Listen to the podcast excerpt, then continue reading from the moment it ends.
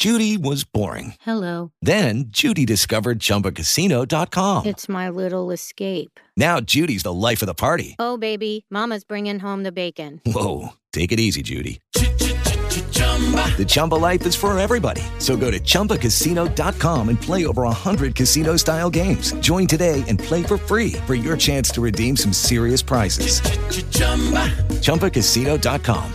No purchase necessary. Void where prohibited by law. 18 plus terms and conditions apply. See website for details. Hola a todos, buenos días, buenas tardes, buenas noches, bienvenidos a este nuevo Trek 23 Undercover número 666, si no recuerdo mal el día o el número del diablo, el diablo sobre ruedas, eh, que estoy grabando además el día 5 del 5, así que bueno, los que tengáis un poco de superstición, miedo, miedito, ¿verdad? Miedo, miedito en este podcast, pero va a ser un podcast cortito, así que no os preocupéis. Estamos también a un mes de la WWDC. Mm, impresionante esa fecha, 5 de junio del 2023, en la que presumiblemente veremos una renovada, por fin, versión de WatchOS 10, de WatchOS, mejor dicho, será la versión 10, que, bueno, que espero con muchas ganas, ya lo llevo diciendo mucho tiempo, o sea, no, ya no hablo de los rumores de Wurman, de estas últimas semanas, que ya os he hablado, sino pues que siempre pensé que, y de hecho creo que lo comenté, no sé si en este podcast o en, el, o en otro, pero lo he comentado varias veces, que, esperaba algo un poquito más impactante para, para, la versión 10 de WatchOS que las versiones anteriores, teniendo en cuenta que el resto pues han sido bastante lag, ¿no? También el año de iOS 17, donde no esperamos grandes cosas. El año de tvOS 17, que sinceramente, si, si le dedican un minuto y medio en la keynote, pues para mí ya será mucho tiempo, será un milagro, porque esto va de mal en peor.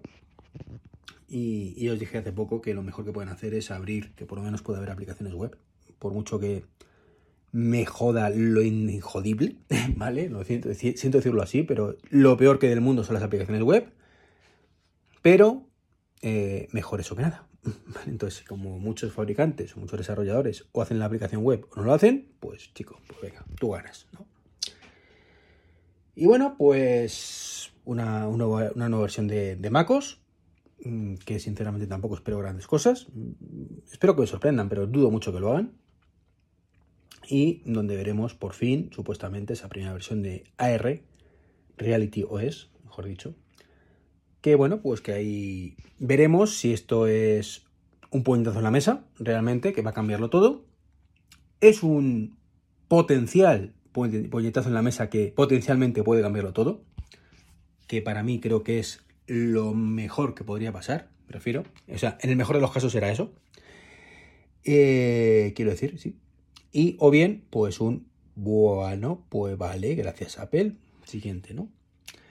Eh, por supuesto, de los altavoces tampoco espero mucho. Ojalá me sorprendan, pero de, de los HomePod ya, ya me he rendido. Y, es una pena, es una pena porque es un potencial brutal. Y bueno, esperemos que de aquí a octubre, que supuestamente saldría el HomePod con pantalla, pues por lo menos saquen algo un poco más revolucionario, pero desde luego expectativas, como digo, de perfil bajo. Es mejor, ya lo digo siempre, es mejor, ¿no? Por lo menos no te decepcionas, ¿vale? No te llevas el cabreo ni nada por el estilo. Los que no deben estar nada cabreados son los señores de Apple, ¿no? Tim Cook y demás. Con los resultados financieros que creo que ha tenido lugar estos días, si no me equivoco donde pues eh, los servicios cada vez venden más y me parece estupendo que, que saquen pasta de ahí. Es una cosa que creo que es un win-win. O sea, si ofreces un buen servicio, los usuarios lo agradecemos y si los usuarios, usuarios lo agradecemos, tú te forras, ¿no? Que es lo que está pasando. Y resulta irónico que, que Google y Apple pues hayan empezado en sitios tan opuestos y hayan acabado con, eh, en el centro, ¿no? Ya pasó con Android y iOS que eran diametralmente opuestos en conceptos.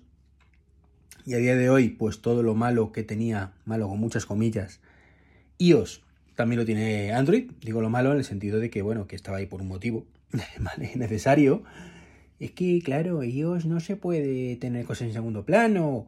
O iOS es que muy cerrado. O es que la privacidad, no sé qué. Bueno, pues al final Google pues, ha ido por ahí. También no, porque se han dado cuenta que abrir demasiado la mano pues no era demasiado buena para el procesador y para la privacidad, ¿no? Entonces, bueno, me refiero en, ese punto intermedio, pues en su filosofía como empresas también están ahí, ¿no?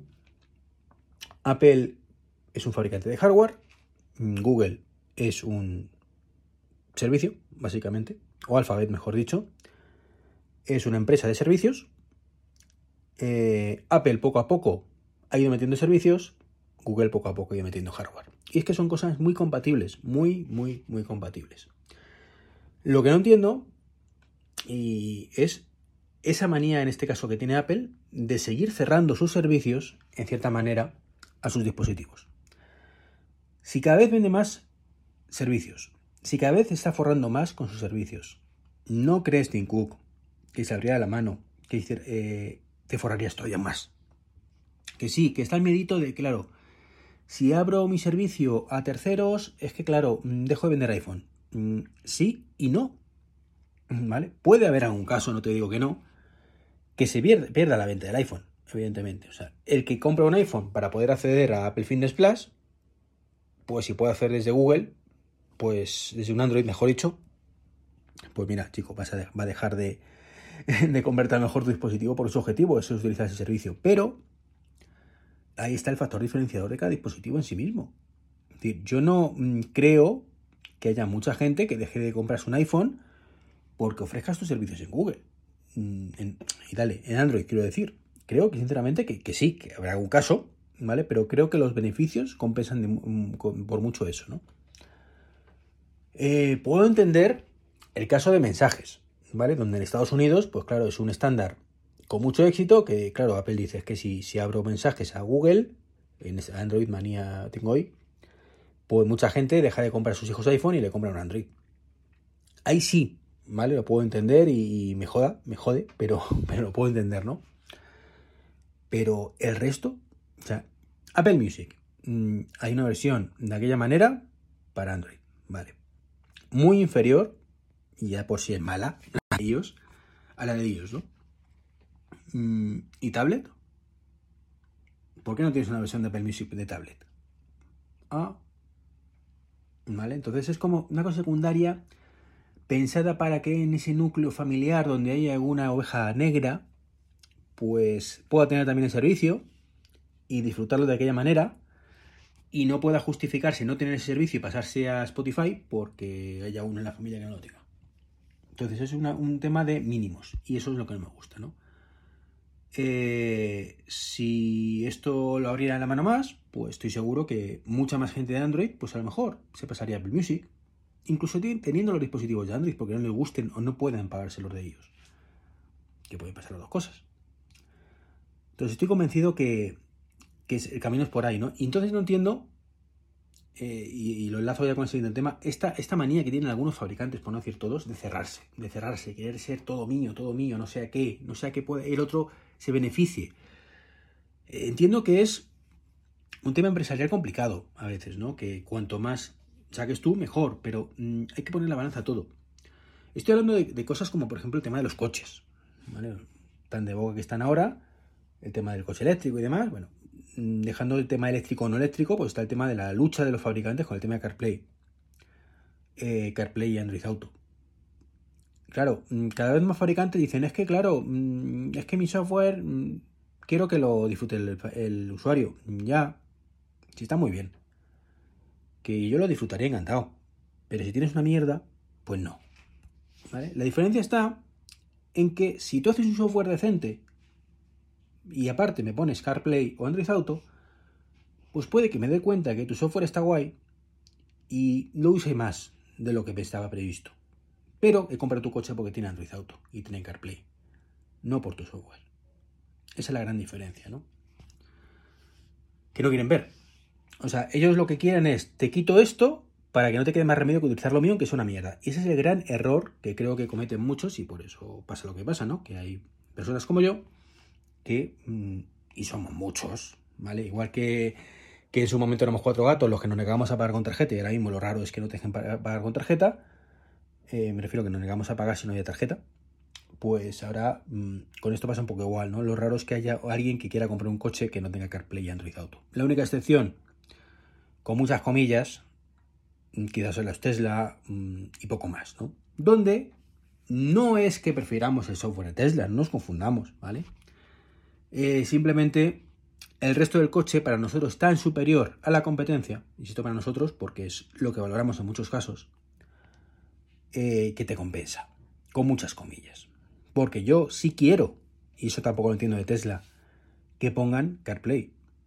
Yo puedo entender que Tesla quiere tener el control completo de su software. Lo puedo entender hasta cierto punto, como fabricante. Pero igual que me quejo muchas veces de que Apple te retuerce los higadillos, ¿vale? Te retuerce los huevillos, mejor dicho, para que te quedes con ellos.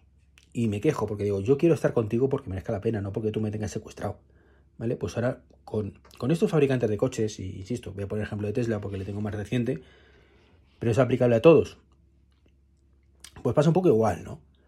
O sea, el software de Tesla es mejor con mucha diferencia al resto de fabricantes, sí, pero tiene muchas cosas que son nefastas, pero muchas. O sea, mm, no tiene un asistente.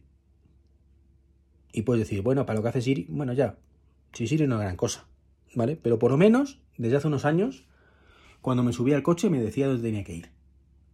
Oye, que esto, estamos a miércoles y todos los miércoles sueles ir a llevar a la niña a las clases particulares.